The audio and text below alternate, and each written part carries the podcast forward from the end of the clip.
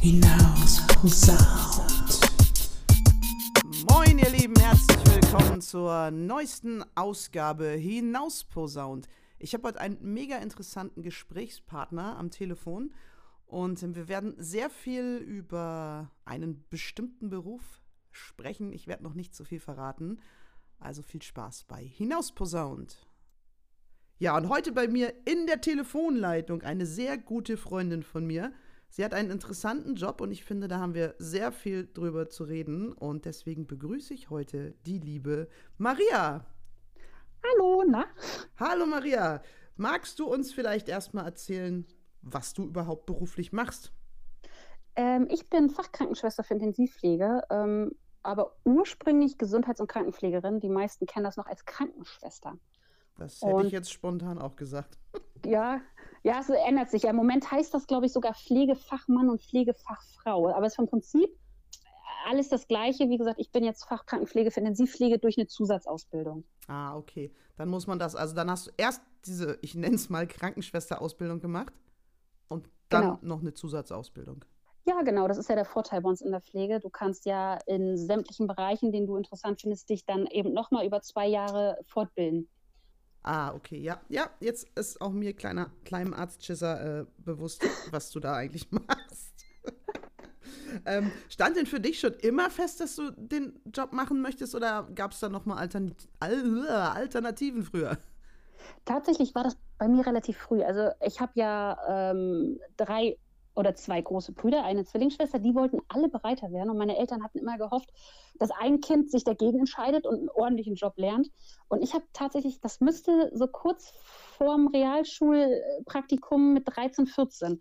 Da habe ich dann gesagt, nee, ich will nichts mit Pferden machen und ich möchte Krankenschwester werden. Das war ich weiß auch gar nicht warum. Das war einfach, ich möchte das. Und dann haben meine Eltern mich da auch wirklich unterstützt, dass ich mein Praktikum da machen konnte, mein FSJ. Und dann hat das so seinen Lauf genommen. Ah, krass, dann hast du eigentlich echt schon früh entschieden, ja, was du mal machen möchtest. Sehr, Ja, sehr man muss dazu sagen, meine Mama ist auch Krankenschwester. Ne? Also ich bin so ein bisschen wahrscheinlich da in die Richtung gekommen, dass ich dann mal gucken wollte, warum Mama das interessant findet. Weiß ich nicht, ob das aus den Gründen war, aber es, es war einfach so. Wusstest du vorher schon, auf was du dich einlässt? Tatsächlich ja. Ich kenne es ja auch mit den Feiertagen und alles. Ich habe nicht anders. Meine Mama hat relativ spät den Job gelernt. Da waren wir schon in der Realschule. Und von daher habe ich das auch mitbekommen, was sie gelernt hat, wie viel sie gelernt hat. Ich habe natürlich auch mal mitbekommen, wenn sie mit schlechter Laune nach Hause kam oder mit guter Laune. Ähm, von daher ist man da so ein bisschen mit reingerutscht. Ja, cool. Also was für mich ja unwahrscheinlich schwer vorstellbar ist, ist, wie so ein Arbeitsalltag aussieht. Wie, wie, wie muss ich mir das vorstellen? Also ja, natürlich, du kommst ins Krankenhaus, aber was passiert dann da so? Das ist halt gar nicht so einfach zu sagen, weil Krankenhaus ist nicht nur das, was wir im Fernsehen sehen. Das ist, wir haben so sehr viele Bereiche. Also wir haben eine Normalstation, wo wirklich dann die Schwestern, sagen wir mal, die Grundversorgung machen, wo die Leute sind, die eben nicht ganz so schwer sind. Dann haben wir einen Bereich, wo auch Krankenschwestern arbeiten. Die machen dann zum Beispiel wirklich nur Untersuchungen.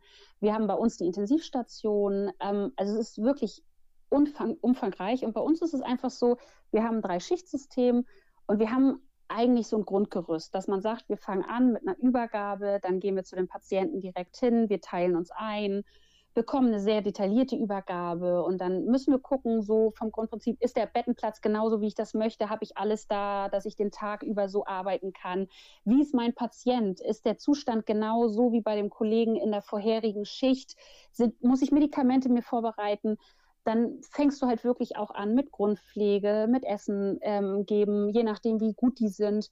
Dann kommt sehr viel die Zusammenarbeit mit den Kollegen aus den anderen Fachbereichen. Ne? Wir haben ja Logopäden, wir haben Ergotherapeuten, Physiotherapeuten, also alles da, die irgendwann am Tag mal auf der Matte stehen und auch an diese Patienten möchten und mit denen wir uns dann versuchen abzusprechen, dass man zusammen miteinander arbeitet. Und ähm, dann kommen ja auch noch die Ärzte, die dann verschiedene Untersuchungen anordnen oder eben auch ähm, gerne nochmal Blutabnahmen haben möchten.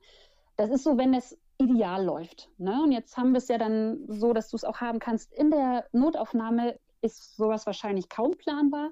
Da hast du Tage, da wartest du, dass die Leute kommen, die inzwischen aber sehr selten sind. Und dann hast du Tage, da weißt du gar nicht, wo du anfangen sollst. Da stapeln sich die Leute.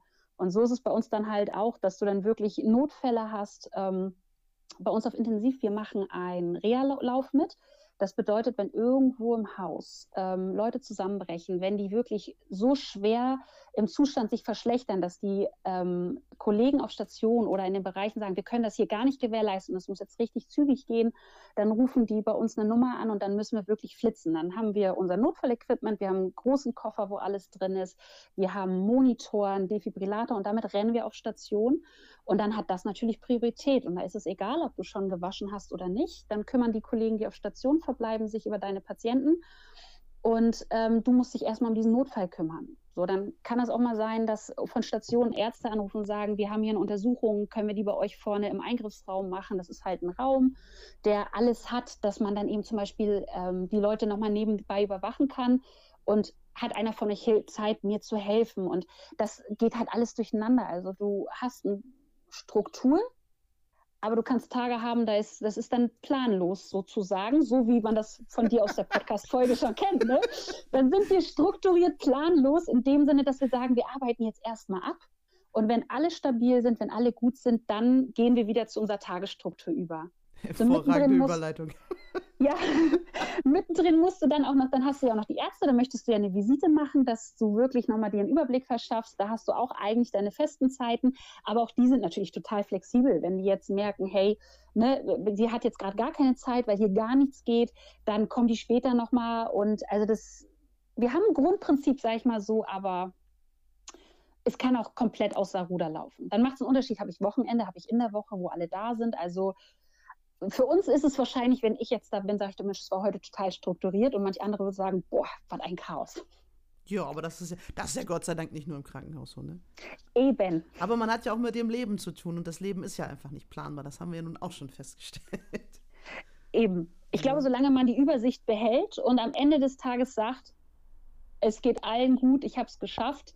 Ne, du hast es auch manchmal, dass deine Patienten das nicht so sehen, dass du voll motiviert bist und sagst, so, ich habe heute gar nicht so viele Patienten, ich, ich will heute Haare waschen, ich möchte Zöpfe flechten und was du dir vornimmst und dann kommst du da rein und sagt der Patient, oh Schwester, heute können wir heute nicht mal ein bisschen ruhig angehen lassen, ist doch Sonntagmorgen und du stehst und denkst, super. So, und Am dann Sonntag werden keine Haare gewaschen. Ne, die sind halt dann manchmal, ne? So ist ja auch jeder anders, aber das kannst du auch haben. Ne? Du arbeitest halt mit vielen verschiedenen Charakteren, mit vielen verschiedenen Leuten zusammen und da ist es gut, wenn du, wie gesagt, eine Grundstruktur hast, aber dann flexibel sein ist nötig. Aber es muss ja irgendwas geben, was dich wirklich so richtig an diesem Job auch reizt, oder? Also mich total. Also ich, ich würde meinen Job auch immer wieder machen, wenn ich nicht unbedingt die Prüfung, ich bin nicht so der Prüfungsmensch. Und das hat mich schon ziemlich in Stress versetzt, aber meinen Job selber würde ich immer wieder lernen. Also ich, ich finde ihn halt vielfältig. Ähm, du, wie gesagt, du kannst so viel damit machen. Das ist nicht nur, du machst dein Examen und dann gehst du auf Station und so wie die Leute immer sagen, ach, du bist Krankenschwester, ähm, wischst du denn viel den Po ab? Das ist, äh, kann ich, wählt mir immer schon der Hals an, weil wir so viel mehr machen. Also ähm, du kannst halt sagen, ich gehe auf eine Normalstation, weil das ist so meins, ich muss nicht unbedingt irgendwo in einem Fachbereich. Und da hast du dann auch wirklich mal, dass du die Omis hast, mit denen du nett reden kannst. Du hast deinen Tagesablauf hast da natürlich aber auch ein bisschen mehr zu tun, weil du dich um mehr Patienten kümmern musst als bei uns auf Intensiv. Ähm, wir haben natürlich einen ganz anderen Schlüssel. Wir betreuen ein paar Leute mehr, aber wir haben unheimlich viel Technik. Ähm, die, die Leute sind natürlich ganz anders versorgt, aber auch da gibt es unterschiedliche. Wenn man sich jetzt zum Beispiel die Universitäten anguckt, da gibt es nicht nur eine Intensiv, da hast du eine Intensivstation, die sich nur um die kardiochirurgischen Patienten kümmert, also die, die am Herzen operiert worden sind. Dann hast du eine Intensivstation, die kümmert sich wirklich nur um alles, was in der Neurochirurgie zu tun hat. Und da gibt es Leute, die sagen, hey, absolut meins, und ich bin so zum Beispiel der Mensch, der sagt, für mich ist dieses Multikulti, also wirklich Herz, Lunge, von allem, was, diese Abwechslung, das ist so absolut meins. Und ähm, du triffst halt auf ein multiprofessionelles Team. Wie gesagt, ich arbeite unheimlich gerne mit meinen Kollegen aus den anderen Fachbereichen zusammen. Wir haben ganz tolle Physiotherapeuten, die morgens sich schon versuchen, mit einem abzusprechen und zu sagen, Mensch, was, ne, was, wie, wie, wie hast du den Eindruck, wie ist, wie sind die Patienten heute, was sollen wir zusammen machen? Dann kommen die Logopäden, die versuchen, wo du sagst, so Mensch, ne, ich habe jetzt schon mit der Physiotherapie mich abgesprochen, wir haben das und das vor, willst du nicht dann dazu kommen, das ist für dich dann besser und wir haben viele PJler, wir haben Ärzte. Ähm, was sind PJler? PJler sind die angehenden Ärzte, das sind ah, die im okay. praktischen ja, Jahr. Okay. So, die dann wirklich auch, ähm, die denen auch wirklich Respekt zeigen und nicht sich hinstellen und sagen, hey, ich bin hier, ich werde werd hier Arzt, sondern die wirklich sagen, Mensch, du bist lange Jahre erfahrene Schwester, ne? Das, ich glaube dir da auch. Und dann hast du auch Rettungssanität. Da muss man ja auch sagen, ich habe das Glück, dass ich auch mit Praktikanten aus dem Rettungsdienst zusammenarbeiten darf. Die kommen dann zu uns, wenn sie ein Praktikum brauchen für die Ausbildung oder wenn die schon Rettungssanitäter sind und Notfallsanitäter werden wollen, brauchen sie auch manchmal ein Praktikum. Oder wenn sie äh, so eine Weiterbildung machen, damit sie mit dem Intensivtransport fahren darf. Und mit so vielen Leuten zusammenzuarbeiten, das ist halt einfach mega interessant, weil du kannst jeden Tag lernen. Ähm, ich mache den Job jetzt schon ein bisschen länger. Wirklich bisschen länger. Sag mal, wie lang? Wie lang? Ich habe mit, guck mal, ich bin jetzt 33, ich habe mit 16 bin ich ins FSJ gegangen, darüber in die Ausbildung, habe dann eben auf verschiedenen Stationen gearbeitet. Also, und in der Zeit habe ich das Gefühl, dass du jeden Tag halt Neues lernst. Je nachdem, welchen Kollegen du kennenlernst, wie motiviert der ist, wie gut die sind. Und der ist, du hörst halt nie auf mit Lernen. So habe ich das Gefühl, also so geht es mir. Und du lernst halt viele tolle Menschen kennen, die wirklich auch ähm, mal eine andere Ansicht dich bringen. Auch wenn du mal so eine Zeit hast, so gerade im Corona war das ja, wo du wirklich sagtest, boah, ich mag nicht mehr, ich will nicht mehr. Und dann hast du aber neue Kollegen kennengelernt, wo du wirklich sagst, geile Ansicht, mal eine an, ganz andere Seite dir widerspiegelt und das ist halt so meins. Ne? Ich mag das und es ist interessant. Ich finde auch den menschlichen Körper so total spannend, wie das, das alles ineinander greift und das ist schon, also es ist so meins. Das merkt man. Also man muss dazu sagen, du bist ja vor kurzem Mama geworden und bist im Moment gar nicht im Krankenhaus. Du bist gerade im Mutterschutz. Genau, Elternzeit. Mutterschutz habe ich ja, ja nur. El ja, gut, Elternzeit. Ich bin da nicht so ganz konform drin. Ja, nur nicht, dass hier jemand kommt und sagt, wie, die hat so lange Mutterschutz. Ja, ja. Wie hat sie das? Nein, aber die Frage, ob du deinen Job vermisst, äh, die kann ich mir, glaube ich, sparen, weil wenn man dich so reden hört, merkt man schon richtig, dass du dafür brennst. Das ist so. Äh, also ja, du liebst also, das, ne? Ich mache das total gerne. Also äh, man muss dazu sagen, momentan ist es so, dass alle Kranken oder viele Krankenschwestern, die schwanger werden, sofort ins Berufsverbot gehen, egal wie gut es einem geht. Das heißt, ich bin halt wirklich die gesamte Schwangerschaft zu Hause gewesen, wo ich schon dachte, boah, ey, und jetzt soll ich das hier aushalten jetzt genieße ich einfach nur absolut die Zeit mit unserer Maus, aber ich freue mich halt auch schon dann drauf, wieder die Kollegen zu, ähm, wiederzusehen. Gerade ich habe immer noch so ein bisschen Kontakt, ich weiß auch, was da auf Station los ist. Und da sind viele spannende Sachen, wo ich mich echt freue, dann einfach wieder da auf die zuzukommen, da mitzukriegen, ähm, auch wieder ähm, ja, Erneuerungen mitzubekommen, wie das sich entwickelt hat. Und da freue ich mich schon wieder drauf, ja. Wie lange bist du noch in Elternzeit? Bis Mitte September. Aber wir haben jetzt März, April, oh Gott, jetzt kann ich nicht mehr rechnen. Etwa, ne? Genau, halbes Jahr habe ich noch, so genau, aber ähm, man ist, wie gesagt, auch mit den Kollegen, es geht ja auch nicht nur um die Arbeit, es geht ja auch um die Menschen einfach. Ne? Man, man hat ja dann doch den einen oder anderen, wo man sich inzwischen echt gut versteht und doch, da freue ich mich schon drauf, aber so lange das halbe Jahr werde ich die Zeit noch genießen zu Hause. Weil aber ich habe ja auch noch ein paar Jahre vor mir. aber ist ja auch mal schön, wenn man auch mal die Seite hört, dass jemand aus dem Krankenhaus sagt, ich habe Bock auf den Job. Also ja, man hört ja immer nur so, äh, Krankenhaus und alles doof, ne? Und dann hört man endlich mal auch jemanden, der den Job gerne macht, weil ich finde ja, das ist ja wichtig, dass es solche Menschen wie euch gibt. Denn wenn ich mir vorstelle, also ich meide ja eigentlich Ärzte und Krankenhäuser, aber wenn ich mir vorstelle, ich müsste da mal hin, dann wäre ich so froh, jemanden wie dich da zu treffen. Aber es ist so schade, weil wir haben relativ viele Leute da. Ne? Ich meine, natürlich, ähm, du hast Leute, die wirklich lange schon im Job sind, die sagen, ich habe mich so lange bemüht und ich habe das Gefühl, es wird immer schlechter. Und aber ich habe ganz in der, in der Zeit, die ich im Krankenhaus bin, so viele verschiedene tolle Menschen kennengelernt, die wirklich sich auch bemühen. So, ich habe Kollegen, die sagen, ich möchte gleich an der Wurzel anfangen. Ich habe neben, die haben nebenbei studiert, die sind dann in die Schule gegangen und möchten die Schüler motivieren und ähm, die versuchen das auch wirklich. Dann hast du Kollegen, die sagen, ja, nee, Schule ist nicht meins und aber ich mache eine Zusatzausbildung als Mentor. Ich möchte auf der Station die Schüler an die Hand nehmen. Ähm, ich kenne Geschichten auch aus dem Privaten von Kollegen, die wirklich ganz bewusst gesagt haben, ich möchte das besser machen, als es meine Lehrer damals getan haben. Ähm, und da sind viele Kollegen, die wirklich motiviert sind, aber ich weiß, was du meinst. So, das, und das ist, glaube ich, noch so ein Fehler von uns aus der Pflege. Wir haben einen ganz tollen Beruf, der unheimlich spannend ist und der trotz der negativen Seiten unheimlich schön sein kann. Und wir müssen selber uns, glaube ich, auch ein bisschen auf die Hinterbeine stellen. Und ähm, ich werde nie vergessen, wie gesagt, ich habe ein Praktikum gemacht, ich habe ein FSJ gemacht. Und die Leute in dem Haus, wo ich das gemacht habe, die kannten meine Mutter, die da auch arbeitet, und die haben gesagt, red ihr das aus? Und dann sagt meine Mutter, wie soll ich das machen? Ich mache den Job selber jetzt schon seit zehn Jahren.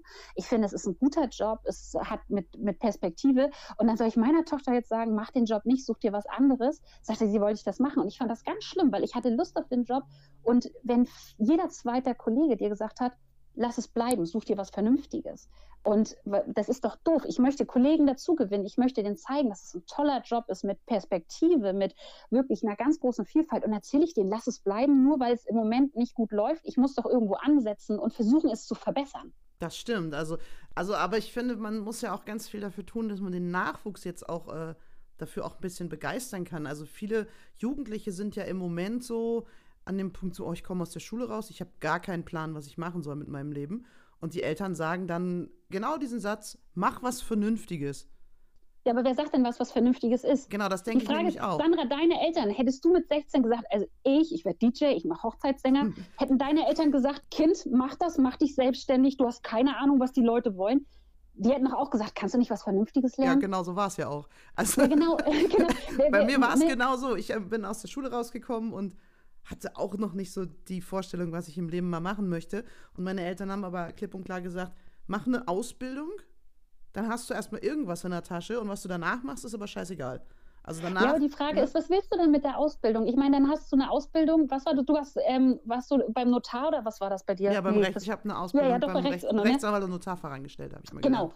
Aber wer jetzt als DJ oder selbst wenn du sagst hinterher, okay, ist nicht meins, dann gehst du in eine ganz andere Richtung. Da, da interessiert es doch gar keinen, was du für eine Ausbildung hast, wenn du jetzt nicht gerade ein Jahr rumgegammelt hast und so gar nicht. Selbst wenn du ein Sabbatjahr gemacht hast, dann fragen die, ach, sie waren noch mal ein Jahr rum. Das ist ja schön. Aber es bringt dir doch nichts. Du musst doch einfach zufrieden und glücklich sein und deinen Lebensunterhalt damit verdienen können.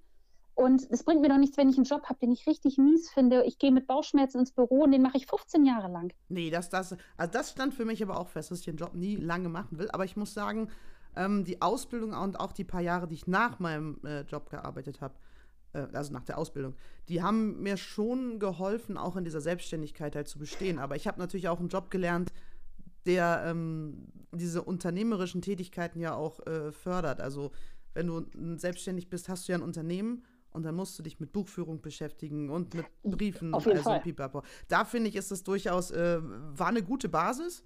Ich würde jetzt auch nicht zurück wollen, aber es hat mir nicht geschadet, sagen wir es mal so. Also ich kann heute viele Dinge selber erledigen, wo andere ähm, ja, Menschen für beauftragen müssen. Sprich Steuerberater. Anwälte und ein Pipapo halt, ne? Aber da wären wir halt wieder bei der Frage, was, wie gesagt, was ist was Vernünftiges? Ich war mal kurz meine Kollegen besuchen, da hatte ich meine Tochter mit, da sagten die auch, wir brauchen Nachwuchs. Da habe ich gesagt, meine Tochter darf, wenn sie groß ist, alles, was sie möchte, wenn sie glücklich ist, wenn sie davon leben kann und damit zufrieden ist. Ich meine, wir können auch heutzutage jederzeit umlernen. Ich habe damals in meiner Ausbildung jemand dabei gehabt, die war 40, die andere war 43 und die haben in dem Alter nochmal umgelernt. Und ich weiß, die sind immer noch in einem Job und haben auch ihre Weiterbildungen im, Psycho, im, im psychiatrischen Bereich gemacht, zum Psychiatriefachpfleger und die sind total zufrieden. Das finde ich ist ja auch äh, ein Punkt, da, da, da, ist ja Fachkraftmangel ohne Ende. Ja. Gerade in diesem, in diesem psychologischen Bereich halt, ne? Und wir müssen ja einfach nochmal sagen, egal in welchem Job, aber du entwickelst dich ja auch. Nur weil du vielleicht mit 16 sagst, hey, ich möchte unbedingt Einzelhandelsfrau, Kauf, Kauffrau werden, weil ich finde Mode total toll. Und dann machst du den Job ein paar Jahre und du entwickelst dich ja auch weiter. Ne? Wie das kleine Mädchen, was sich beim ähm, Fleischer nicht traut zu sagen, was es bestellen möchte, das hat sich ja auch weiterentwickelt. Du hast all meine Podcasts gehört. Ich höre ja hin, ne? ähm, das hat sich ja auch weiterentwickelt. So, und warum? Warum sollte ich nicht nach 15 Jahren sagen, weißt du was, ich habe jetzt 15 tolle Jahre gehabt und ich habe jetzt die Möglichkeit umzulernen? Ja, natürlich. Ich finde, man ist ja so. auch nie zu alt für irgendwas. Eben. Also und dann, wie gesagt, machen, ist aber. Mein Motto. Genau, ne? genau. Und dann ist die Frage, was ist vernünftig? Wer, wer, wer sagt, was vernünftig ist? Der eine wird sagen, Krankenpflege ist nichts Vernünftiges. Dass der andere sagt wiederum, mach das, das ist ein Job mit Zukunft. Dann kommt der nächste und sagt, boah, nee, hast du dir mal alles überlegt, was negativ ist? Ich glaube, das muss jeder einfach für sich selber wissen. Und man muss zufrieden und glücklich sein und man muss dafür einfach was übrig haben. Man muss dafür brennen. Ich finde es jetzt nicht gut. Ich habe auch schon den Satz gehört, Mensch, wenn du gar nichts findest, äh, dann mach doch Krankenpflege. da muss man aber auch für gemacht sein. Ne? Ja, du musst Lust dazu haben, ja. ne? weil du, du hast halt mit Menschen zu tun. Ich möchte auch nicht ins Krankenhaus und dann habe ich irgendjemand da sitzen, äh, der eine Fresse zieht, als wenn der wirklich ja, gezwungen wird, da zu sein, nur weil er ein bisschen mal Geld mit nach Hause bringen muss, so nach dem Motto. Da, äh, zumindest ein bisschen Höflichkeit und du willst ja auch, dass du gut und kompetent behandelt wirst. Und das finde ich geht nur, wenn du deinen Job magst, egal welchen Job. Ja, und du und hast ja, du hast ja auch nicht nur, du hast ja nicht nur mit Menschen zu tun. Es ist ja auch, also du, du musst das ja auch verarbeiten können. Also ich, ich kann mir vorstellen, dass du ganz viele fröhliche, aber auch ganz, ganz viele traurige Momente in dem Job erlebst. Und da muss man ja auch mit umgehen lernen. Wie machst du das? Ähm, also ich ich versuche sehr viel abzuschalten. Also es war für meinen Mann und mich klar, dass wir einfach um abzuschalten, um wirklich den Job Job sein zu lassen, dass wir aufs Land ziehen möchten. Ähm, ich gehe total gerne im Sommer in den Garten mit den Hunden raus ähm, und wirklich, dass ich sage, wenn ich es nicht schaffe, die, durch die Tür des Krankenhauses zu gehen und abzuschalten, dann muss ich was ändern. Ich habe tatsächlich Kollegen gehabt, die haben gemerkt, das funktioniert nicht, die konnten nach einer Weile nicht mehr abschalten und die haben dann gesagt, so jetzt ändere ich was sind in einen anderen Bereich gewechselt und seitdem geht denn das total gut. Und ähm, das hat ganz viel mit Abschalten. Ne? Auch zu, auf Arbeit redet man mit den Kollegen mal, wenn gerade so eine ganz extreme Situation ist. Aber man muss sich halt auch ein bisschen mit sich selber beschäftigen, ne? dass du genau weißt, was tut mir gut, was brauche ich, damit ich wirklich entspannen kann. Und man muss sich, man muss, glaube ich, oder darf auch dann nicht sagen, dass, dass das eine Schwäche ist, wenn man ähm, sich das eingesteht. Überhaupt nicht. Absolut ja? nicht. Ich finde, gerade wenn man, wenn man mit irgendwas extrem beschäftigt ist und sich das eingesteht, ist es ja eigentlich eine Stärke.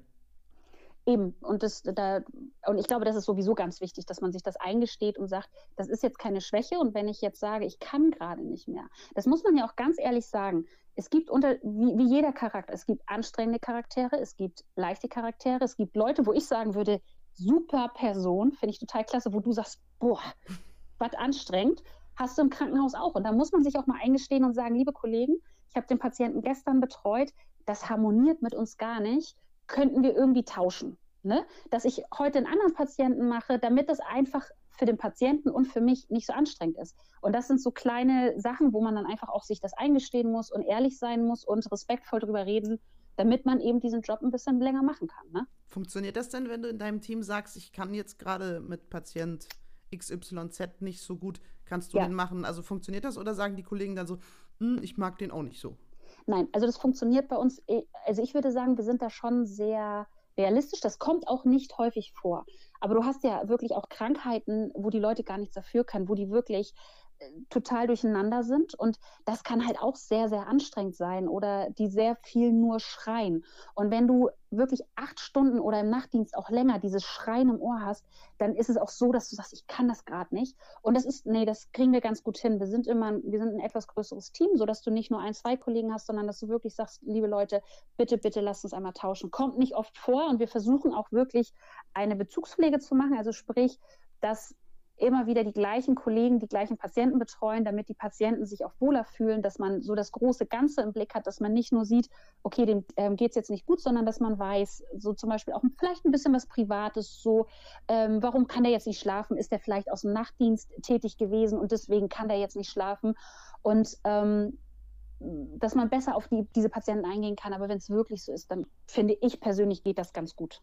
Ja, aber das ist, da, aber ich finde ja, es gibt ja nicht, nichts Wichtigeres, Gott, ich habe heute einen Knoten in der Zunge, ähm, nichts Wichtigeres, als wenn du einen Job hast, wo du mit einem Team arbeitest, wenn das Team funktioniert.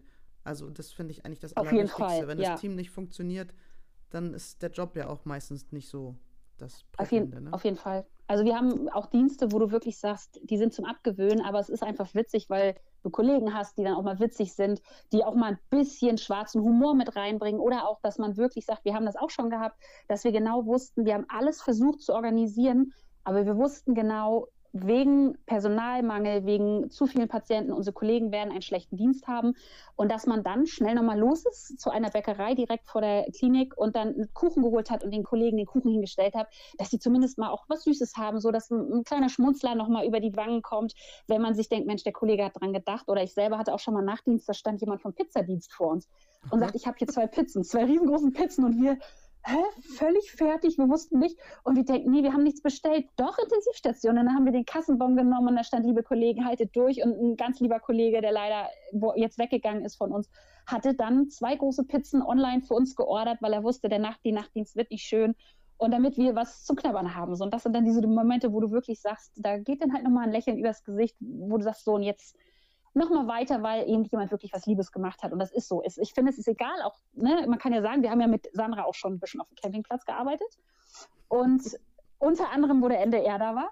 Oh und da Gott. war ja auch so enorm viel los und das war aber total witzig, halt in der Bude da zu arbeiten. Wirklich, ne, das Wasser lief, wir haben geschwitzt neben den Waffeleisen.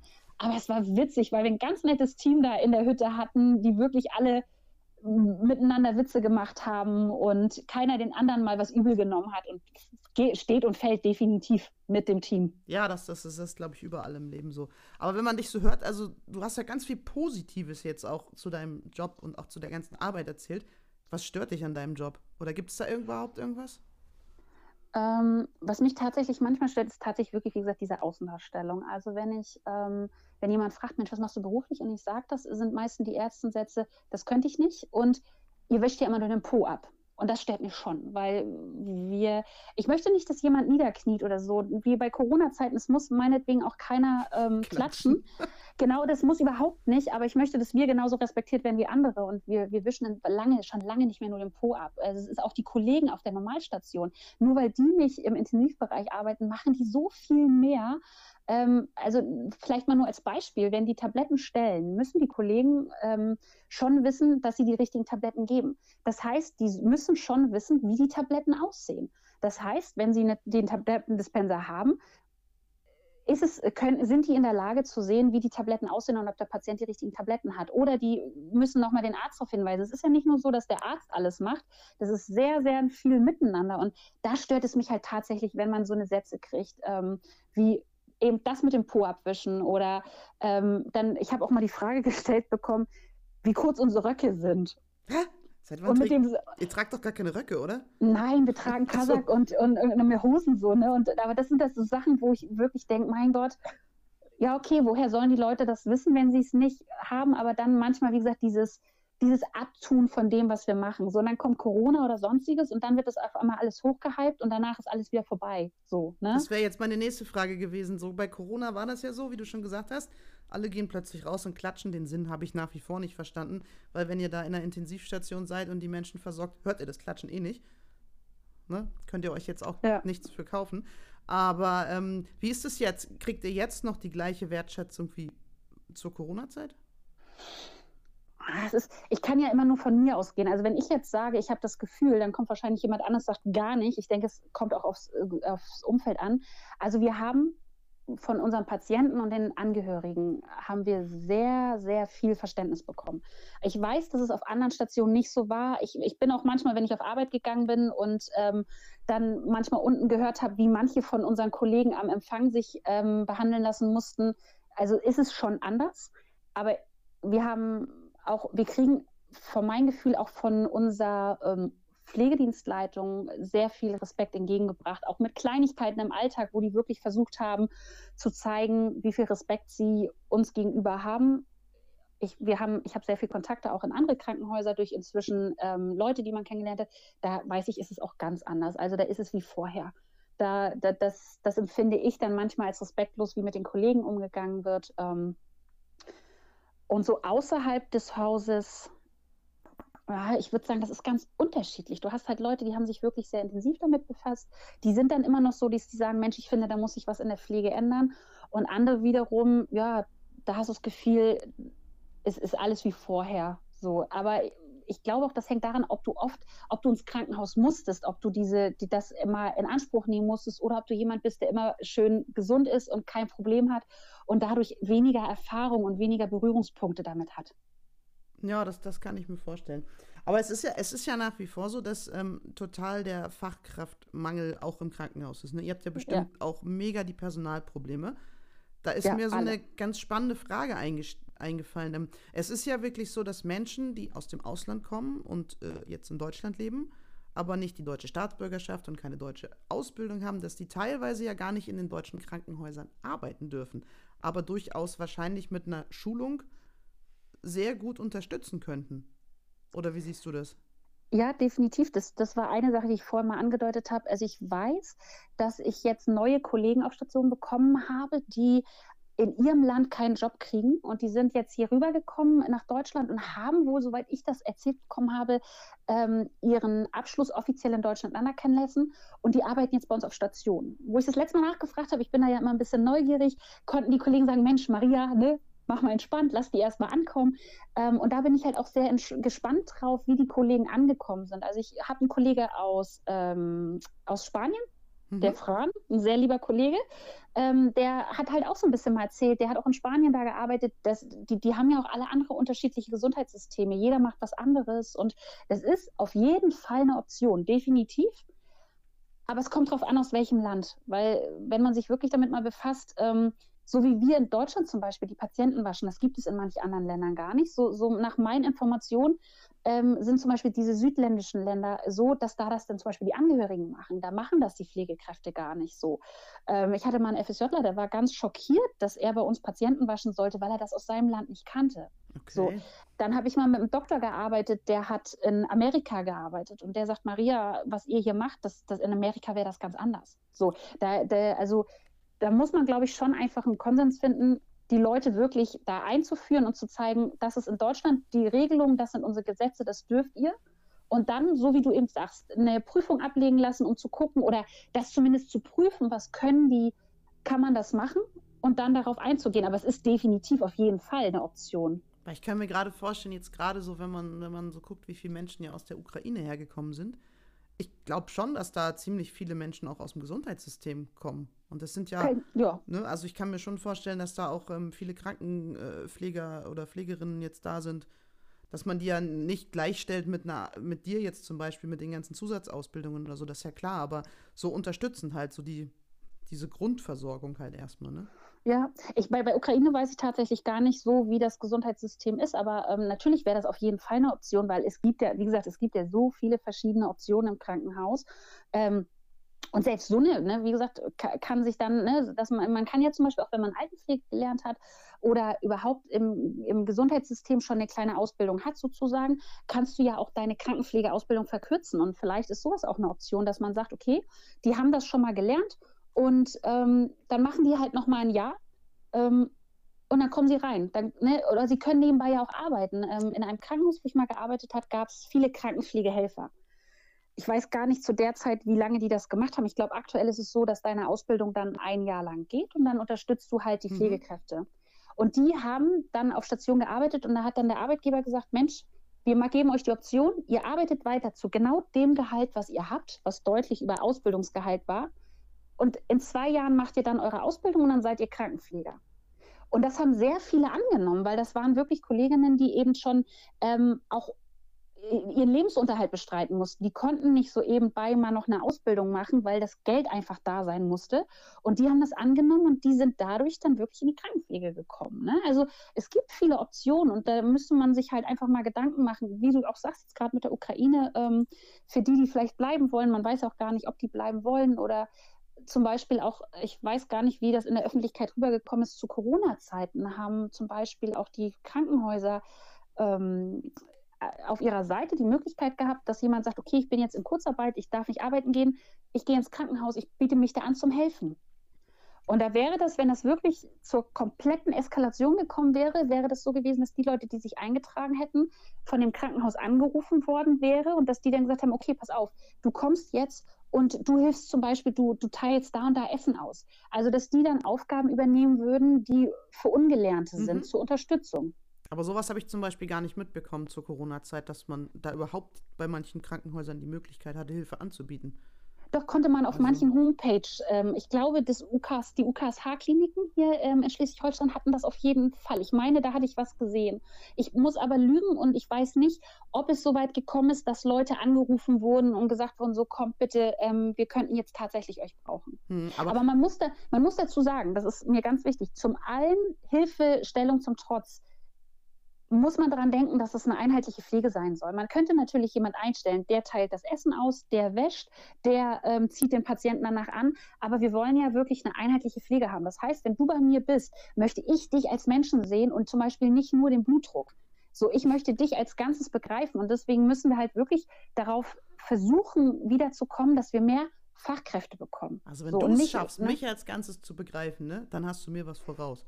Ich habe nicht gesagt begreifen, ich habe nur gesagt, dich als Ganzes zu sehen. Ich bin eh ein Arztschisser, also mich wirst du nicht so oft im Krankenhaus sehen, glaube ich. Also umso besser. Umso weniger bei uns sein müssen, umso besser ist es für die Menschen. Also ich, ich quäle mich echt so lange, bis es gar nicht mehr geht. Ne, Gibt es denn, gibt's denn irgendwelche Dinge, die dir schon mal so, so besonders schlimm oder auch besonders witzig vielleicht passiert sind? Also so Sachen, wo du sagst, hey, das äh, hat meinen Arbeitsalltag auch geprägt.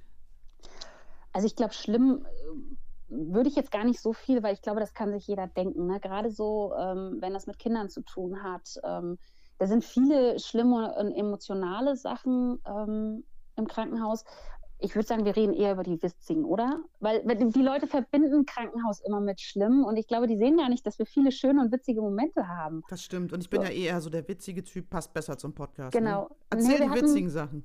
ja, wir hatten eine, die werde ich, glaube ich, nie vergessen. Also man muss sagen, ich habe eine Zwillingsschwester, die wohnt, wie weit ist Lübeck von Fehmarn? 80 Kilometer?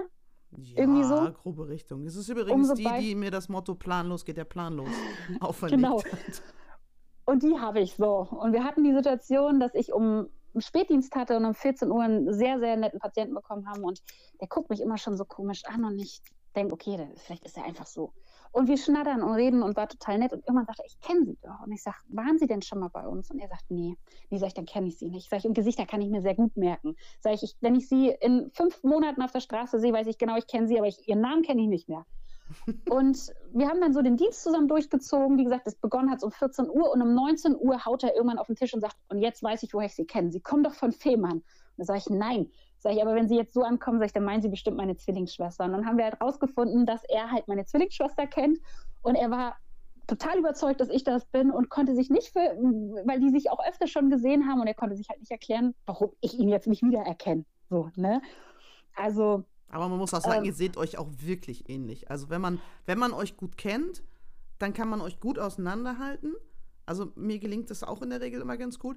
Aber wenn man jetzt euch nur wirklich im Vorbeilaufen so sieht, dann glaube ich, ist das schon schwer, euch auseinanderzuhalten. Genau, ja, genau, das ist es nämlich dieses Vorbeilaufen. Und du musst wissen, dass es da einen Zwilling zu gibt. Dann ist das was anderes. Ja. Aber wenn du nicht weißt, dass es einen Zwilling dazu gibt, so, nee, aber wir haben auch so viele schöne Momente, auch Feiertage. Viele sagen immer, oh Gott, du musst Feiertage arbeiten. Aber wir versuchen uns das auf der aktuellen Station, wo ich bin, immer total nett zu machen. So, ich hatte auch schon Weihnachten Spätdienst und da hat dann jeder was Schönes mitgebracht. Und ich habe halt das ähm, große Privileg, dass ich Kollegen aus sehr vielen Nationalitäten hatten. Und dann hatten wir wirklich ähm, eine Kollegin, die hat türkisches Essen mitgebracht. Wir hatten eine Kollegin, die hatte polnisches Essen mitgebracht. Und ähm, wie gesagt, ich habe einen spanischen Kollegen und dadurch lernst du unheimlich viel kennen. Und wir haben das geilste Buffet überhaupt. Also da brauchst du in kein Lokal Lokal gehen. Und wenn du dann Pause hast, freust du dich schon so, weil du von überall naschen kannst. Und so wie diese ganzen Nationalitäten ja immer sind und sowieso im Krankenhaus, man verhungert ja immer, wenn man ein bisschen zu wenig mitgibt. Wir haben wirklich alle drei Feiertage so geil gegessen und super lecker. Und wir machen uns, versuchen uns das dann wirklich schön zu machen. Und wenn wir dann auch mal Patienten haben, ähm, die schon länger da sind, dann zwacken wir auch von dem Teller mal was ab und stellen denen auch was Schönes hin, dass auch die Weihnachten was Schönes haben. Oder ja, cool. ähm, dass wir auch wirklich, wenn die Situation das ist leider viel zu selten, aber die Situation es ergibt, dass wir wirklich eine, einen ruhigen Tag haben. Wir haben vielleicht Glück und noch ein paar Leute aus dem Rettungsdienst da oder andere Praktikanten. Und wir haben auch mal Leute, die wirklich drei, vier, fünf Wochen und länger bei uns auf Station liegen und wirklich Licht nur noch durch die Scheiben kennen, dann kann es auch mal sein, dass wir zu unserem Ärzten gehen und sagen, pass auf, Patient sowieso, ist das möglich, dass ich mit denen mal rausgehe? Und dann checkt der Arzt einmal kurz die Situation und sagt, ja, darfst du, nein, darfst du nicht. Und dann machen wir das auch wirklich so, dass wir diese Leute entweder im Bett nehmen, also die können wir ja rollen, oder wir haben so ganz große, massive Stühle, mhm. wo wir Leute, auch Leute, die nicht ähm, sich bewegen können, da können wir die Stühle ganz flach machen. Dann ziehen wir die Leute rüber auf diesen Stuhl und machen mit Elektrik diese Stühle wieder hin, dass die sitzen. Und dann ist das ein ganz großer Aufwand, dass wir auch einen Teil der Monitoranlage mitnehmen. Dann haben wir einen ganz großen Rucksack mit und dann schieben wir diese Patienten auch vor die Tür. Ach, wie ähm, cool. Ist, also. ist, ist leider viel zu selten, aber das ist unheimlich schön und das, das, das, ist, das hört sich jetzt total bescheuert an und so wirklich klischeehaft Krankenschwester, aber das ist so unheimlich befriedigend, wenn du einen Menschen hast, der wirklich wochenlang im Zimmer war und du kommst raus und hast gerade so ein richtig schönes Wetter und du sitzt mit dieser oder der Patient sitzt in der Sonne und guckt in, mit geschlossenen Augen in die Sonne und atmet richtig diese frische Luft ein. Und du hast das Gefühl, das ist gerade alles für ihn. Und das sind halt so wirklich Momente, wo das geil, das hat sich halt gelohnt. Wir haben es leider viel zu selten. Also wir haben auch mal eine Frau, da wussten wir genau, die liebt den Garten. Die hat immer ihren Garten und leider darfst du auf intensiv ja keine Blumen. Und da haben wir dann halt mal schnell eine Osterglocke geklaut, haben dann um das Ende ein nasses Tuch gemacht und haben diese Osterglocke in eine durchsichtige Tüte gemacht und die Tüte verschlossen oh, und ihr übers Bett gehangen. So, und am nächsten Tag, wo du kamst, hat diese Frau immer noch gestrahlt. Und das sind halt so wirklich Momente, wo du wirklich sagst, es lohnt sich. Die sind, wie gesagt, leider viel zu selten. Aber das sind halt schöne Momente, das sind lustige Momente. Dann hast du, wie gesagt, Praktikanten, die wirklich ihr Berufsalltag mit reinbringen, wo du dann auch langsam merkst, so menschlich Mensch, netter Typ und Witze hast und wie gesagt auch ein bisschen Sarkasmus und so kann dann auch mit reingehen. Also wir haben wirklich viele, viele schöne Momente auch im Krankenhaus. Also es ist nicht so, dass wir die ganze Zeit nur rumrennen und Trübsal blasen oder weinen und und so ja, wie du es vorhin sagtest, es steht und fällt mit den Menschen. Ja, natürlich. Man arbeitet ja mit Menschen. Ich meine, das geht mir ja in meinem Job genauso. Wenn ich ein Publikum ja. vor mir habe, was irgendwie so keinen Bock auf Mucke hat. Genau, oder zu eurer Hochzeit, wo du dann selber das übernommen hast und erstmal ich weiß nicht noch, bei der Hochzeit, wo der DJ es nicht geschafft hat, da irgendwie die Leute zu animieren und dann fingst du an mit hier, Aloe, hey, hey, und ich dann liefst du nämlich. Das war, gar, das war ja nur ich versteckt, das war ja mein, äh, mein einer Animateur, der hat ja eine Playliste aufgeschrieben, der wusste ja, immer, welche Musik wir brauchen. Ja, aber da hing das, fand ich, an einer Person. Ne? Die Leute hatten irgendwie Bock so, und aber irgendwie hat der DJ das nicht hinbekommen und dann, wie gesagt, ein, zwei Leute und dann hat, haben alle mitgezogen und dann merkst du, die Stimmung war da. Ne? Und dann hat er auch die Kurve gekriegt, das musste man ihm ja auch lassen dann, ne? Ja, okay, also, da, da, da, da war ich dann so auf euch fixiert von eurem, wie ihr da aktiv wart, dass ich wahrscheinlich ihn gar nicht mehr so mitgekriegt habe. das ist schon sehr lange her. Ja, aber ich kann mich dran erinnern. ja, es gab auch äh, Außerkrankenhausmomente, die uns verbinden. Ne? Da könnte ja. man noch mal eine extra Podcast-Folge drüber machen. Ja, ich kann mich, kann mich auch noch an Ostern erinnern, ans Ostereier suchen, wo die sich beschwert haben, weil die eine Seite zwei Sekunden erst nach der anderen Seite zum Ostereier suchen durften das sind Menschen. auf dem Campingplatz. Es gibt, es gibt halt Menschen und Menschen, ne? Es gibt die Menschen, ja, wo du dir selber sagst immer, hey, super. Und dann gibt es die, wo man sagt, hm, okay. Genau. Nee, da waren viele Witziges, ja. Gibt es ja, denn, ja, denn irgendwas, wo, wo du sagst, hey, das müsste von, von Seiten vom Bund her zum Beispiel noch gemacht werden, damit, ähm, ja, damit dieser Job auch wirklich den Nachwuchs zieht, damit der für diejenigen, die vielleicht nicht so mit Herz dabei sind, sich ein bisschen mehr verstanden fühlen oder so, was man halt da tun kann? Ähm, also das ist jetzt mein, sind jetzt so meine persönlichen Ideen. Es kann jetzt auch sein, dass da einer draußen sitzt, der sagt, oh, die Idee ist ganz gut, aber da ist ein Haken dran. Ja, das hat, ähm, das, sowas hat man ja immer, ne? Also genau. das sind ja immer, wenn man über irgendwas redet äh, oder spricht, dann sind das ja immer nur so diese Momentbetrachtungen und die Meinungen von einzelnen Menschen. Genau. Aber man, also man darf halt bei uns im Krankenhaus nie ver äh, vergessen, das sind ja, wenn die Leute vom Krankenhaus reden, ist es Krankenschwester und Arzt. Aber es geht ja schon zum Beispiel viel früher los. Wir haben ja außerklinisch unseren kompletten Rettungsdienst und unsere Arzthelfer. Und ähm, mein Papa hat einen ganz guten Freund, der ist Notfallsanitäter, mega Typ. Also wirklich, ähm, wenn man mal meine Schwester fragt, die ist mega begeistert von ihm und was sie erzählt, der liebt seinen Job, der ist super. Und mit denen hatte ich jetzt mal ein bisschen Kontakt. Und zum Beispiel ist es so, diese Notfall- und Rettungssanitäter sind mega ausgebildet. Die Jungs sind richtig gut und Mädels, ne? also die sind tipptopp. Aber die haben ganz große Einschränkungen. Also es, es, ist halt wirklich Ländersache, was die dürfen, was die nicht dürfen. Es gibt ein Notfallsanitätergesetz, wo einiges geregelt wohl ist, aber der ärztliche Leiter sagt dann, das und das nehme ich in meinen lokalen Algorithmus mit rein, das dürfen meine Leute und das nicht. Das heißt, aus Kreis A dürfen die Notfallsanitäter zum Beispiel das und das, aber in Kreis B schon wieder nicht. Das heißt, es kann halt aber auch passieren, dass sich zum Beispiel in einem Altenpflegeheim ein Patient den Katheter zieht und das ist eine Tätigkeit, die machen wir, die mache ich schon inzwischen fast blind. Das machst du mit jedem Schüler. Mhm. Jetzt kommt aber das Aber. Die Altenpflegerin darf den nicht neu legen und der Rettungsdienst schon mal gar nicht. Das heißt, dieser Patient wird genommen, wird in den Rettungswagen gepackt, wird dann von da ins Krankenhaus gebracht. Wenn es gut läuft, bekommt er einen neuen Katheter und geht zurück. Wenn es schlecht läuft, bleibt er sogar noch da und stationär. Das heißt, du hast einen Krankenwagen zwei Stunden blockiert für eine Tätigkeit, die ich dir in zehn Minuten mache. Und du hast nicht nur eine Kraft damit blockiert, sondern Minimum drei mit dem in der zentralen Notaufnahme, mit dem Arzt, der ja auch dabei sein muss, fünf Leute. Und das ist meine Meinung, dass Leute aus dem Altenpflegedienst oder auch aus dem Rettungsdienst, dass die mehr Kompetenz bekommen müssen. Es ist jetzt schon passiert, also die haben jetzt schon ähm, in diesem Notfallsanitätergesetz einiges erweitert, aber die müssen meiner Meinung nach mehr Kompetenzen nach draußen bekommen, mhm. um schon mal das Erste abzufangen, dass diese Leute gar nicht in die Kliniken kommen und dass, wie gesagt, wenn eine Altenpflegerin diesen Katheter wechseln darf, weil sie es kann, der Rettungsdienst schon mal gar nicht gerufen wird, weil die haben ja auch genug zu tun. Das ist ja jetzt nicht so, dass sie die ganze Zeit darauf warten, dass da jemand kommt. Ja, und die werden ne? ja auch teilweise wirklich zu allem möglichen Kram gerufen, wo gar kein Rettungsdienst notwendig ist, wo man eben einfach auch vielleicht mal noch bis genau. zum nächsten Tag warten kann, bis man dann eben zum Arzt geht.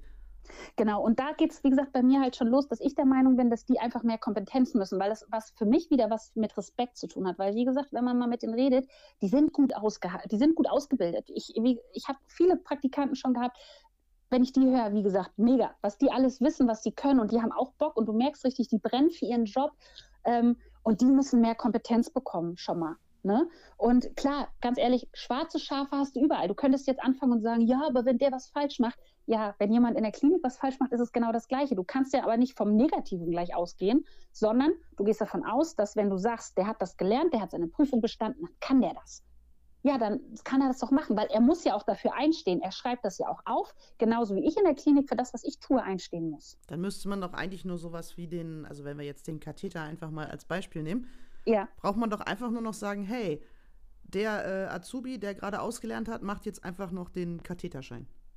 Also so ganz platt gesagt, dass man einfach sagt, okay, man macht einmal so eine praktische Prüfung und man darf dann einen Katheter legen.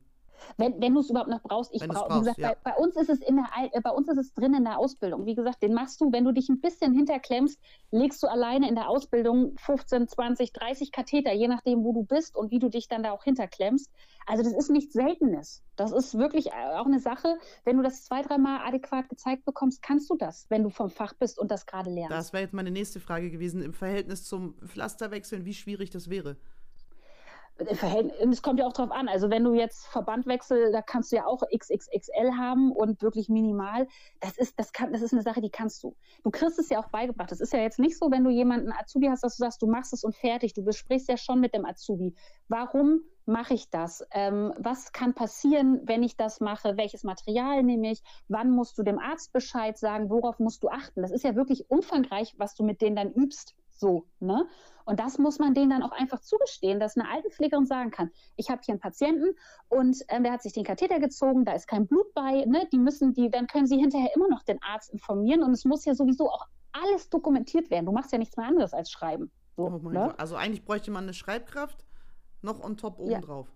Ja, haben auch einige, also gerade ähm, in Krankenhäusern so hast du viele MFAs oder auch ähm, Stationssekretärinnen, die viel Papierkram versuchen abzunehmen, damit du nicht nur noch zwischen den Papieren verschwindest, ja. Ja, wobei doch, das stimmt, das stimmt. Eine Freundin von mir macht das auch, die ist auch im Krankenhaus. Kannst du dich noch an die äh, erinnern, die bei unserer Hochzeit äh, die Torte fast mit angeschnitten hätte? Ja. genau. Die, die ist, ähm, die, ist, die arbeitet auch im Krankenhaus und äh, die ist da medizinische Schreibkraft, glaube ich, oder irgendwie sowas schimpft sich das. Genau. Und das ist ja zum Beispiel auch schon eine super Idee, so eine Leute einzustellen, weil die sind, die können manche Sachen auch viel besser als wir. Ne? Es ist immer so schade. Meine Schwester ist MFA zum Beispiel, also medizinische Fachangestellte, und die hat anfangs sich immer so unter den Scheffel gestellt und gesagt, ja, aber ich bin ja nicht im Krankenhaus, wo ich sage, hör auf damit. Ne, du kannst andere Sachen viel besser als ich. Wenn die Leute anrufen und mich nach Impfen fragen, über Überweisungen und sowas, wo ich sage, was wollt ihr von mir? Ruft Mary an, das ist ihr Bereich. Das, da kann ich überhaupt nichts. Ich rufe selber meine Schwester an, wenn es um Impfen geht ähm, jetzt auch bei der Lippen bei unserer Tochter, da rufe ich meine Schwester an und sage, hier hör zu, so und das und das und das hat der Arzt gesagt, können wir mal drüber reden. So, nur, nur weil wir im Krankenhaus sind, heißt es ja nicht, dass wir die alleinige Kompetenz haben, weil bei uns Krankenschwester oder Gesundheits- und Krankenpfleger draufsteht. Ich glaube, die ne? Ergänzung ist ganz praktisch. Ne? Ich glaube, wenn du, wenn du beides als Ausbildung hättest, dann äh, wärst du quasi ja der Gott in Weiß eigentlich schon, ne? Ja, das, ja, ob man dann gleich Gott sagt, aber ich weiß, was, worauf du hinaus mhm. willst. Aber genau, wie du sagst, die Ergänzung ist das Gute. Ne? Du hast jemand, der sagt, hier, ich kümmere mich um den Papierkram. Ne? Dann kommt der Nächste und sagt, okay, hey, komm, ich bin Krankenschwester, ich gehe ans Bett, ich kann das. Und wir haben zum Beispiel auch ähm, eine PDA, heißt sie, glaube ich, pharmazeutisch-technische Assistentin, die kümmert sich um den ganzen ähm, Medikamentenkram. Mhm. Wenn ich wirklich was habe, dann sage ich hier, ne, mach mal bitte, kannst du mir bitte helfen? Die Frau ist für mich, wenn die nicht da sind, dann merkt man bei uns so ein bisschen das Chaos, weil die so wichtig für uns sind und wirklich so gut in ihrem Job, dass sie wirklich sehr, sehr viel schon abnehmen. Und man merkt es, wenn die im Urlaub sind und wir das dann alles selber wieder machen müssen, was sie eigentlich wirklich auch leisten. Und das sind schon so Sachen, die kann man im Krankenhaus super gut. Und das Gute ist ja auch, du hast dadurch Fachleute. Also das heißt nicht, dass ich sage, ich gebe das komplett ab, sondern ich habe eine Fachkraft, dass ich sage, erklär mir es doch, damit ich es noch besser weiß, als ich es vorher konnte. Ne, ich wusste vorher ein bisschen was und nachdem du mit mir geredet hast, weiß ich noch mehr mhm. und bin noch besser in dem Bereich. Ne, man profitiert ja auch voneinander. Das, das stimmt, absolut. Also das hast du ja in allen Bereichen im Leben eigentlich, wenn sich verschiedene Aber Fachbereiche zusammentun dann, ähm, also geht mir in der wir Musikschule sind ja von deiner. Frage total weit weg. Ne? Wir waren hier gestartet bei, was kann man noch verändern von der Politik. Jetzt Das sind wir schon stimmt. wieder ganz woanders. Das Quatsch ist, das schon wieder so ist, viel, das ne? ist Podcast labern. ist nicht schlimm, wir haben schon, wir haben schon 49 Minuten äh, Ach Gott, hinter uns. Ja. Um Gottes Willen. Oh Gott, mein Mann würde wieder sagen, Lava sie nicht in Grund und Boden. Ach, alles gut. Es muss ja auch mal eine Folge geben, wo ich nicht so viel spreche, ne? Vielleicht sollten wir die Folge so nennen. Die Folge, wo ich kaum ein Wort gesprochen habe. Kommt nicht so oft vor, Entschuldigung. Nee, alles, alles gut. Ich finde ich find das unwahrscheinlich informativ, deswegen, ähm, ich finde, du hast so viele Sachen auch erzählt, die mir selber überhaupt nicht bewusst sind, weil ich beschäftige mich ja auch selten mit Krankenhäusern, außer eben, wenn wir mal reden oder andere Menschen, die auch im Krankenhaus arbeiten, dass ich mit denen mal spreche. Aber da ist sehr aber viel dann- drin, was ich selber gar nicht wusste. Aber dann sei doch, sei doch froh, dass ich noch nicht mit dem Thema Patientenverfügung, Vorsorgevollmacht angefangen habe, weil da kann ich mich auch totlabern drüber. Das kann ich mir vorstellen. Möchtest du auf dieses Thema zurückkommen? Du, eigentlich total gerne, weil das äh, tatsächlich eine Sache ist, weil du vorhin fragtest, was nervt. Das ist nichts, was direkt nervt, aber wo du merkst, dass die Leute sich keine Gedanken machen. Patientenvorsorgevollmacht, äh, Patientenverfügung, Vorsorgevollmacht sind so, so wichtig, eigentlich für alle Menschen. Und wir haben das so selten. Wir müssen die ganz, oder was heißt selten, aber wir müssen die oft fragen, gibt es hier, gibt es das? Und die Leute sagen, nee, entweder wollte er nicht drüber reden, möchte er nicht drüber reden, gibt es nicht. Und das ist für, für die Person selber, auch für dich total wichtig. Weil äh, selbst wenn jetzt du ins Krankenhaus kommst, ist es egal, ob du verheiratet bist oder nicht, deine Frau hat nichts zu sagen. Hat sie ehrlich. Ehe- Nein, Nein, Spaß. Um Gottes Nein, Willen. zu wenn sie Hause das ja, jetzt- wir reden jetzt vom Nein, Krankenhaus. alles ne? gut. Alles gut. Nein, wir sind. Ich nehme alles zurück. Wenn Kadi das gehört hat. Ja, sie wird das hören. ähm, nee, aber das ist tatsächlich so, dass ähm, die, der Ehe, der Trauschein bringt dir in der Hinsicht bei uns im Krankenhaus nichts. Wir haben ganz oft, dass die Leute sagen, "Oh, ich bin verheiratet, wo ich das tut mir leid, aber das interessiert in dem Fall uns nicht. Und es geht ja darum, dein Wille ähm, wiederzuspiegeln. Und ähm, was ich so schade finde, ist, dass die Leute immer, wenn sie hören, Vorsorgevollmacht, Patientenverfügung, tot.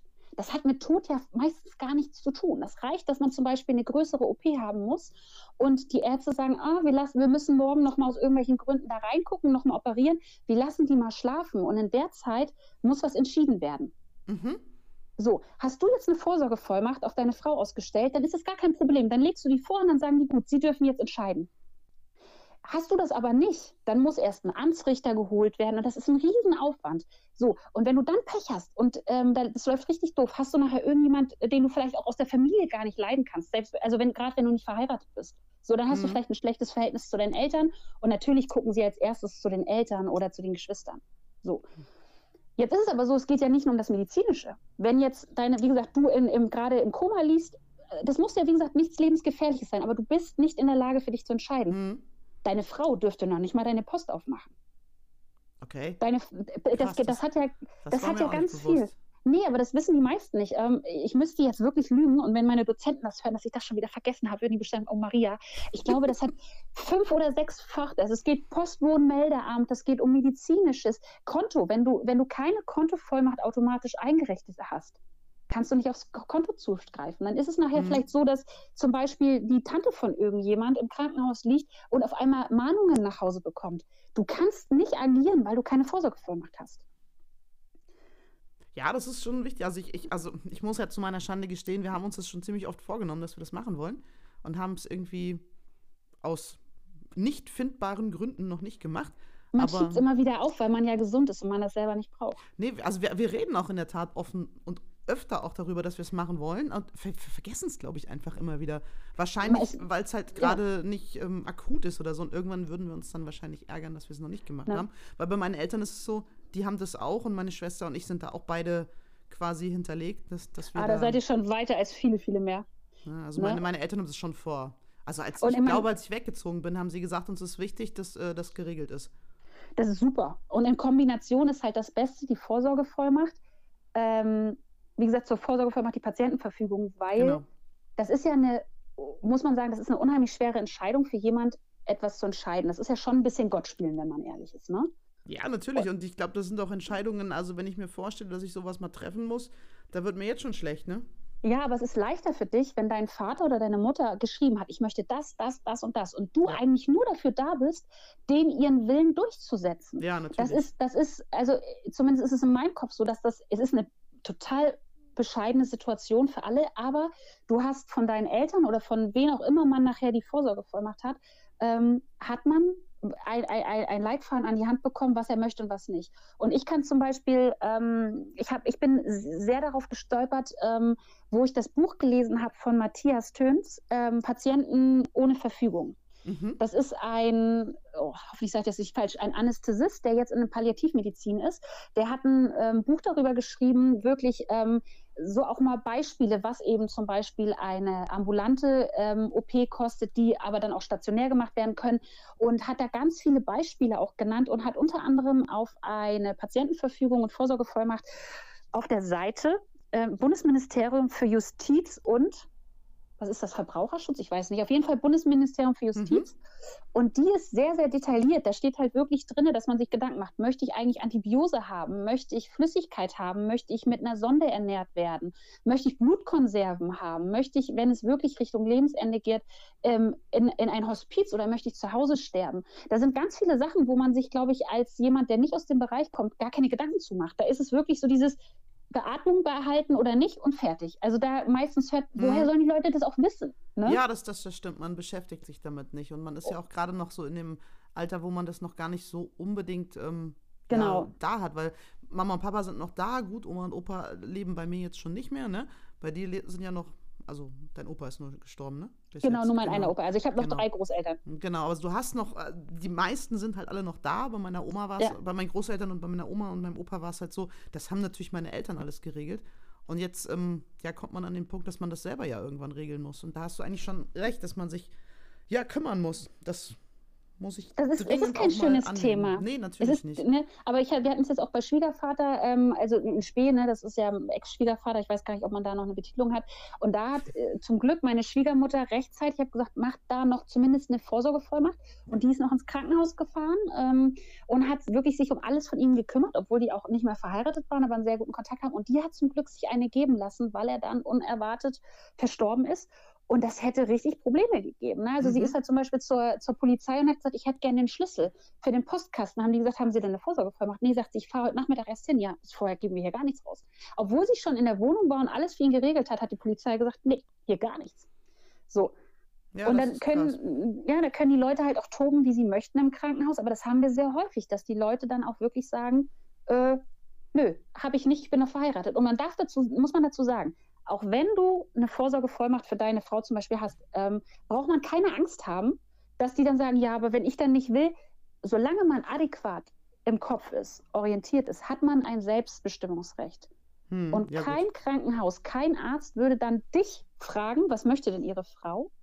Man wird Solange sie selber fragen. Genau. Das ist wie wenn man irgendwann betreut wird. Das ist dann meistens so für ein halbes Jahr. Aber in der Zeit, selbst wenn die Leute dann wieder zu sich kommen und wach und orientiert sind, solange die Leute adäquat sind und man kann wirklich nachweisen, dass die Leute nicht verwirrt sind, hat man Selbstbestimmungsrecht. Und da ist völlig egal, welcher Papierkram da ist, dann darf man selbst entscheiden.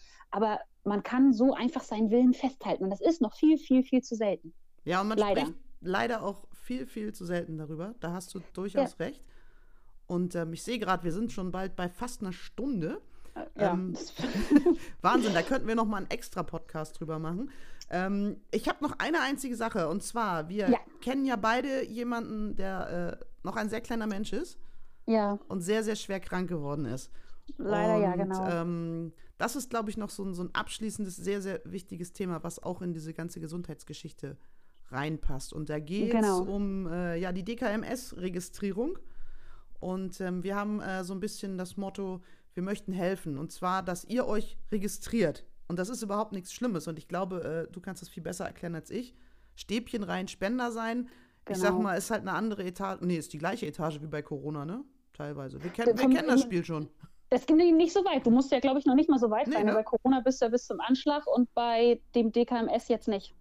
Und damit kann man Leben retten. Und ähm, ja, wenn man mit, wie, wie, wie alt ist, wie alt ist sie?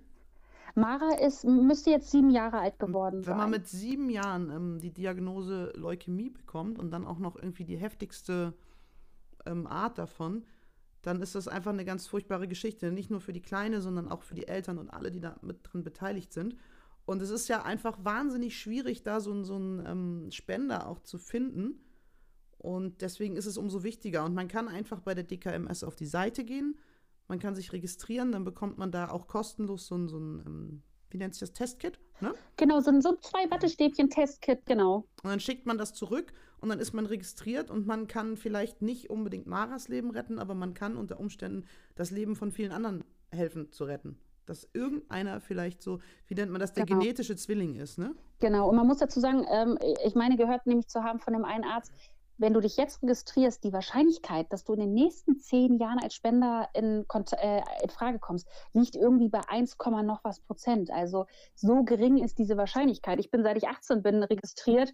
Ich habe, wenn denn mal ein bisschen Werbepost bekommen. So, mehr nicht. Also, Du hast mehr ähm, bekommen als ich.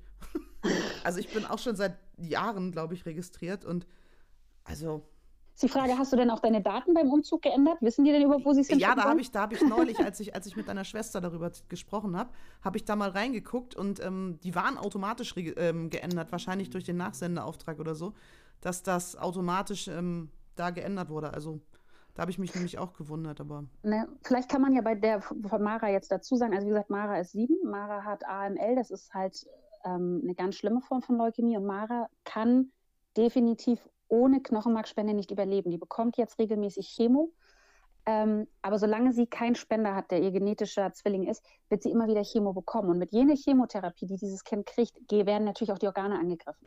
Genau, also und es, mit jeder Chemo wird dadurch halt auch, wie gesagt, Organe geschädigt und natürlich wollen die so schnell wie möglich einen Spender finden. Und ähm, wenn man die DKMS-Zettel sieht, sieht man ja auch immer Mensch und Spenden. Ne? Die DKMS wird nur durch Spenden ähm, finanziert und jeder, jedes Testkit, was bestellt wird, kostet schon mal 40 Euro.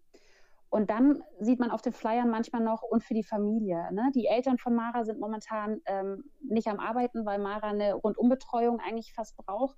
Auch gerade jetzt waren sie vor kurzem wieder im Krankenhaus wegen unklaren Bauchschmerzen.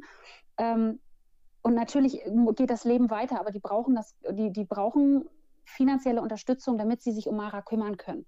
So. Und deswegen muss man einfach auch sagen, wenn man die Spenden sieht, ich weiß, man kann die immer schon nicht mehr sehen und hören, weil überall soll gespendet werden für alle Anlässe. Aber da kann man es vielleicht nochmal erklären, wenn jemand sagt, Mensch, Nisch, ich kann nicht spenden, weil ich nicht in das Raster falle, weil ich vielleicht selber eine Vorerkrankung habe. Deswegen kann ich nur finanziell helfen.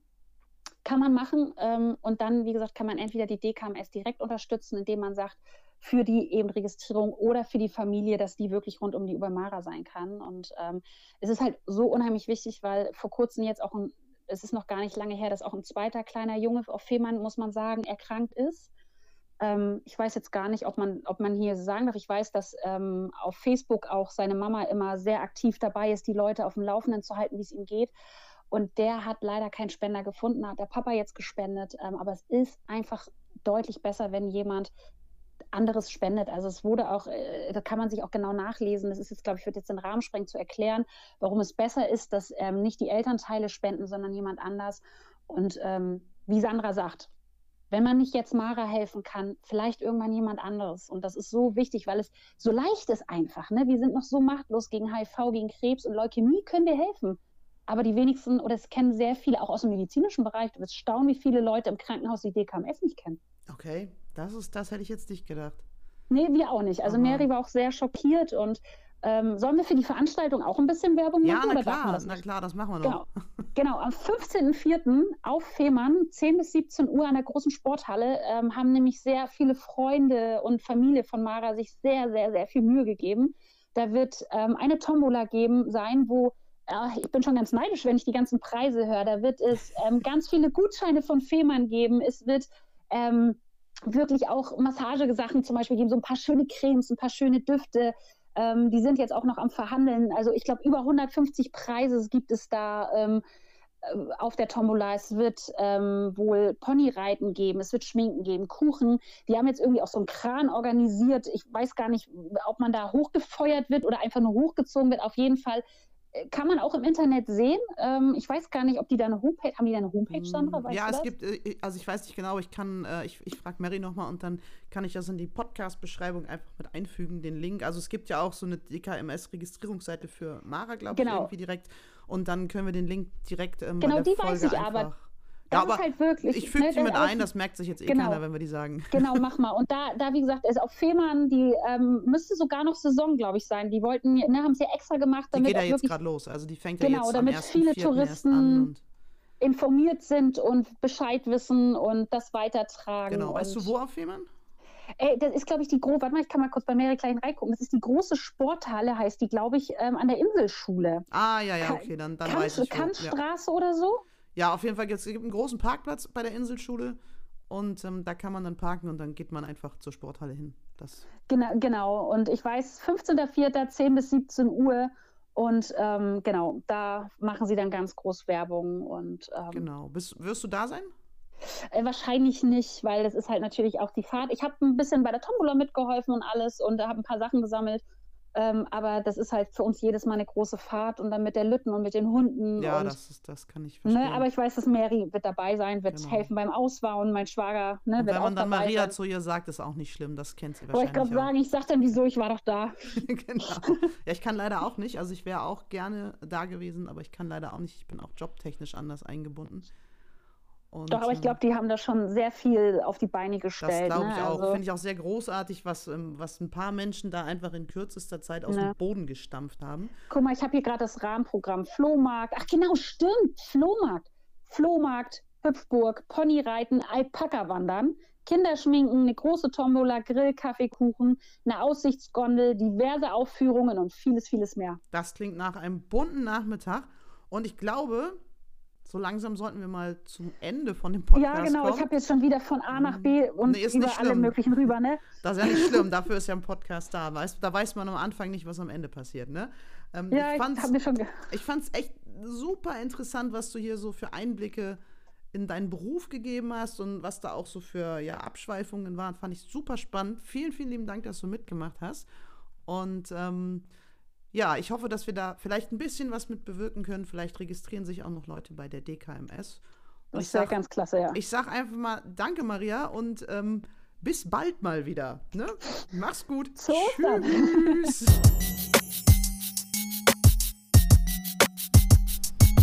Hinaus, Sound.